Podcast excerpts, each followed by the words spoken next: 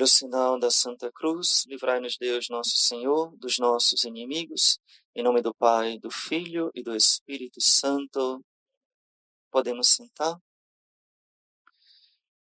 Louvado seja nosso Senhor Jesus Cristo.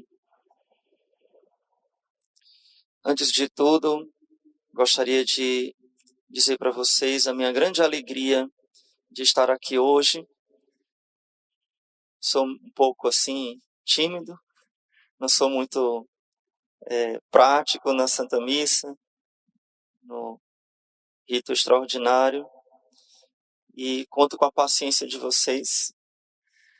Mas queria dizer que foram vocês que conquistaram o meu coração, por isso eu estou aqui.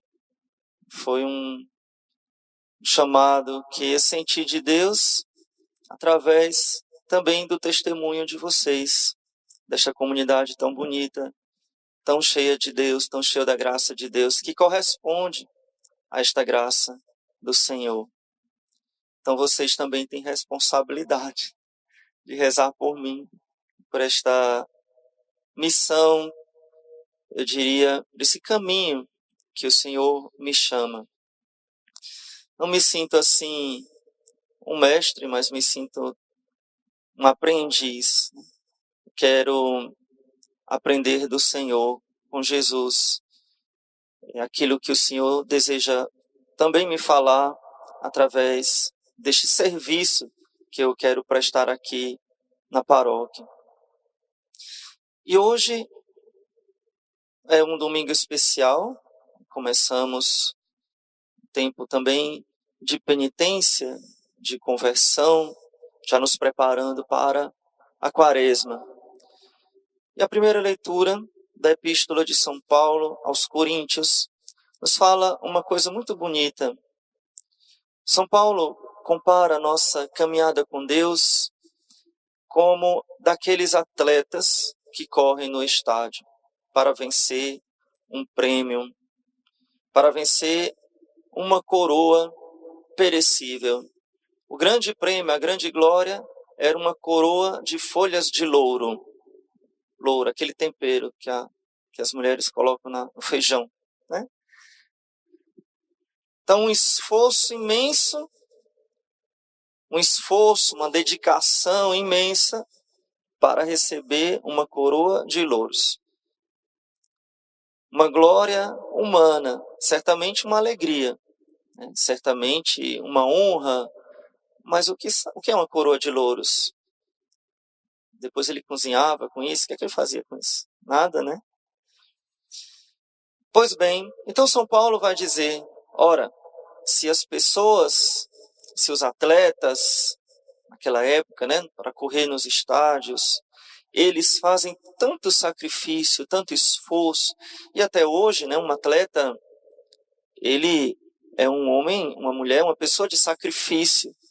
Renuncia a tantas coisas, faz tantos regimes, tantas dietas, tem um, um horário muito rígido de treinos, tantas renúncias para ganhar uma medalha.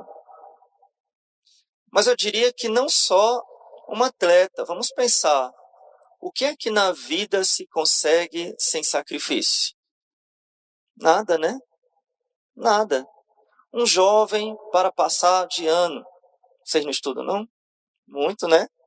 Para passar no vestibular, às vezes deixam de se divertir, né? às vezes fazem renúncias para conquistar uma coisa muito boa, passar de ano, é, passar no vestibular, por exemplo. Eu sempre gosto de pensar também que, para mim, um exemplo muito forte de sacrifício de amor é o exemplo das mães. Uma mãe é uma mulher, uma pessoa que, para mim, espelha de modo muito concreto o sacrifício e o amor. Uma mãe para educar a sua criança, para ter o seu filho, educar o seu filho. Vou contar uma história para vocês. Antes de vir para cá, estava com a minha avó. Eu tenho uma avó, você vê, né? 87 anos. E a minha avó, pouquinho, não reclamando, né, mas pensando assim: eu não tenho problemas, minha vida está tranquila, mas eu tenho preocupações com os meus filhos. Eu digo, meu Deus, a minha avó com 87 anos, os filhos dela, que são os meus tios e a minha mãe, passando preocupações para minha avó. Não tem fim o amor de mãe, né? Não tem fim o sacrifício. Claro que isso inclui também os pais, né? Obviamente. É... Mas o que, que eu queria te falar com isso? Bom, para conquistarmos coisas desta vida, coisas lícitas, coisas boas, né? para ganharmos é, vantagens ou mesmo vencermos na vida, nós precisamos fazer renúncias e sacrifícios. Quanto mais não devemos nos empenhar para ganhar o céu. É esta lógica de São Paulo. Se um atleta se sacrifica, faz jejum, passa a vida comendo batata doce e ovo cozido, né? Um regime bem duro, se um estudante se sacrifica tantas vezes para coisas boas, mas contudo coisas deste mundo, e pensando aqui no atleta, como diz São Paulo, a glória deste mundo, uma coroa de louros, né? Quanto mais devemos nós nos esforçarmos para fazermos a vontade de Deus. Fazermos a vontade de Deus e ganharmos uma coroa imperecível, que não perece, que é a coroa da glória do céu. Estar com Jesus no céu. Então, o caminho da santidade, o caminho da obediência à palavra de Deus, será sempre um caminho de renúncia. E será sempre um caminho de maturidade. Porque quando a gente vai ficando mais maduro, a gente vai sabendo renunciar mais. Uma criança pequenininha, ela é mais egoísta, ela sabe renunciar pouco. Mas quando a gente vai crescendo, a gente vai amadurecendo, a gente vai sabendo mais re renunciar por amor ao próximo e aqui por amor a Deus. Então, o caminho que o Senhor nos convida é um caminho de sacrifício, mas não sacrifício em si, mas tendo em vista a meta, tendo em vista o céu. O céu vale a pena. A vida com Jesus vale a pena. Então, vale a pena as pequenas renúncias. E o que é esta pequena renúncia diante do sacrifício de Cristo? O que é este pequeno sacrifício que eu faço? Que Deus me inspire, que Deus me coloque diante do sacrifício de Jesus para me salvar. E chegamos ao Evangelho de São Mateus, segundo Mateus, quando Jesus conta esta parábola dos agricultores, dos operários da vinha. Então, imaginemos uma praça onde as pessoas vão, ficam lá conversando, batendo papo, esperando que alguém venha contratá-los. Eu tenho uma imaginação assim na minha cabeça, me vem uma imagem de pessoas não muito dispostas a trabalhar. Eu não vejo aqui pessoas que estão gritando atrás do, do patrão: Ô, oh, por favor, me dá um emprego, por favor, me leva para trabalhar. Porque é o patrão que vai atrás e convida. Quem quer trabalhar, vai atrás do patrão, né? Quem quer mesmo trabalhar, não faz corpo mole, não. Mas eles ficam ali conversando, batendo papo, jogando xadrez, né? E o patrão é que vai. Você não quer trabalhar na minha vinha, não? Ele é que vai atrás. Mas que não estava muito dispostos, não. E ele vai várias vezes. Esta imagem do Senhor que vem ao nosso encontro. O Senhor vem ao nosso encontro na nossa vida diversas vezes. Na aurora da nossa vida, na nossa infância, o melhor momento. Quando a criança descobre, Deus descobre o seu amor e atende esse chamado do Senhor e começa a seguir a Jesus, o melhor momento. Mas se passa esse momento, talvez por educação não tão boa, ou por tantas coisas que o mundo atrai, o Senhor continua nos chamando na nossa juventude, na nossa adolescência, o momento dos sonhos, o momento das fantasias, né? das esperanças, né? melhor dizendo. E quantos jovens são tocados por Deus neste momento, no momento em que o sonho mais alto. Bom, existem muitos sonhos dos jovens. Ah, eu quero ganhar muito dinheiro, eu quero seguir tal profissão. Porém, muitas vezes é neste momento que Deus chama para um sonho mais alto, o sonho da santidade, a esperança do céu. Mas também nesse momento pode passar. E chega o momento da vida adulta, momento em que a pessoa já está mais madura e atende esse chamado do Senhor e começa a segui-lo. E assim por diante, o Senhor nunca desiste de nós. Nunca desiste de nós. Até que às vezes até na, no final da vida, já na idade avançada, um dia eu assisti pela internet aqui foi em outra paróquia da administração, ou foi aqui, acho que foi em outra paróquia, uma senhora de 100 anos fazendo a primeira Eucaristia. Coisa lindíssima. Né? Acho que era na paróquia de Santo Antônio, não me lembro. O Senhor que vem ao nosso encontro, já no ocaso da nossa vida, e continua insistente a nos chamar. O Senhor que não desiste de nós. O Senhor que, na perseverança do seu amor, não desiste de nós. E o que é que ele tem para nos oferecer? O prêmio da vida eterna. Nem mais, nem menos. Os seus dons, a sua graça, o prêmio da vida eterna. E aqui no final da parábola, o Senhor começa a dar a recompensa pelos últimos.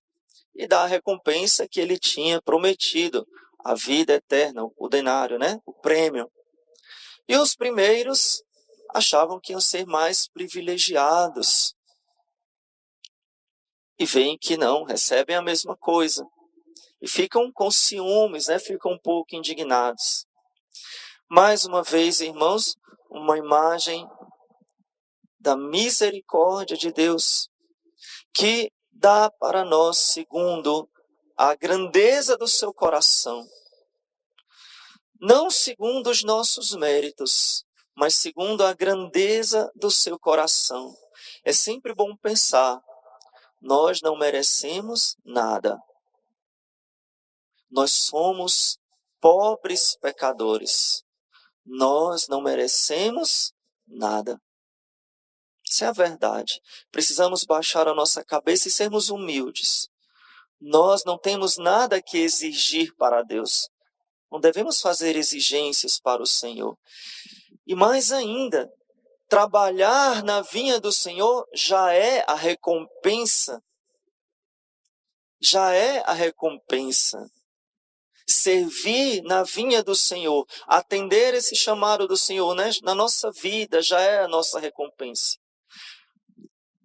Responder o chamado do Senhor nas primeiras horas da vida, essa é a nossa grande alegria. Meu Deus, quem dera Podem dizer os mais velhos que se converteram depois. Quem dera que eu tivesse me convertido bem jovem. Quem dera que eu nunca tivesse me afastado de Deus. Que eu tivesse sofrido o sol e a chuva, as tempestades, as tentações de toda a vida.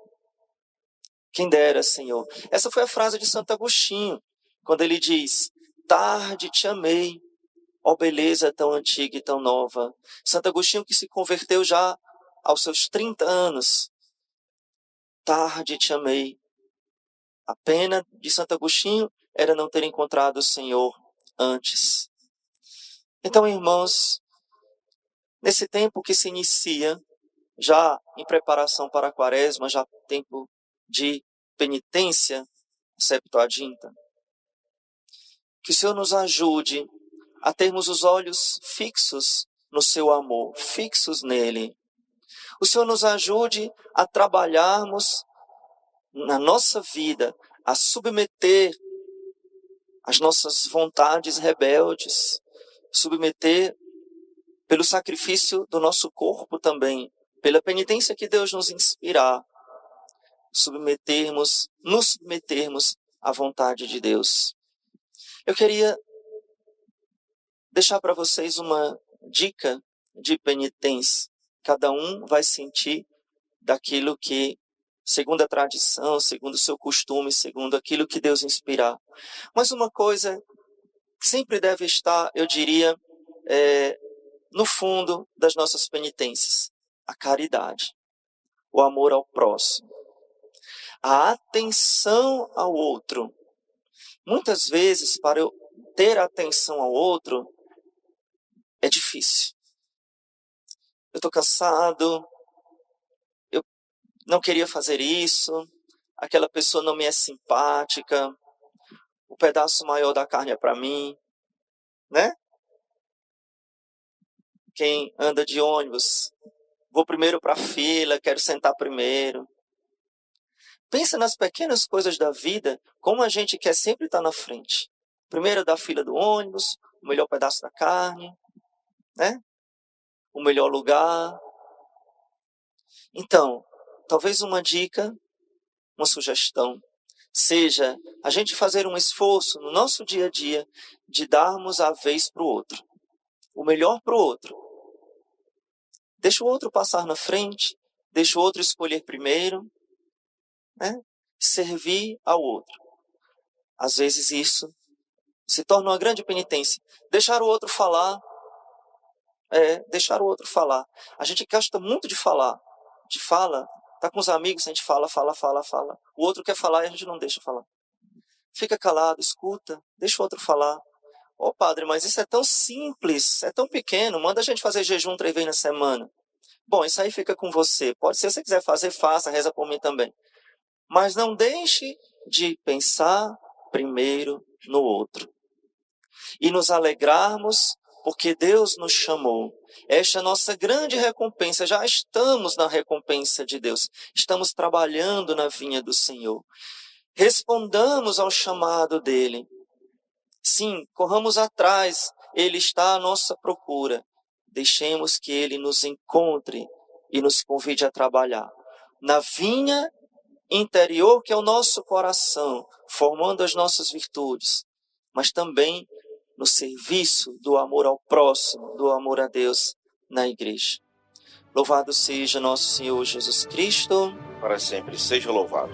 Em nome do Pai, do Filho e do Espírito Santo. Amém.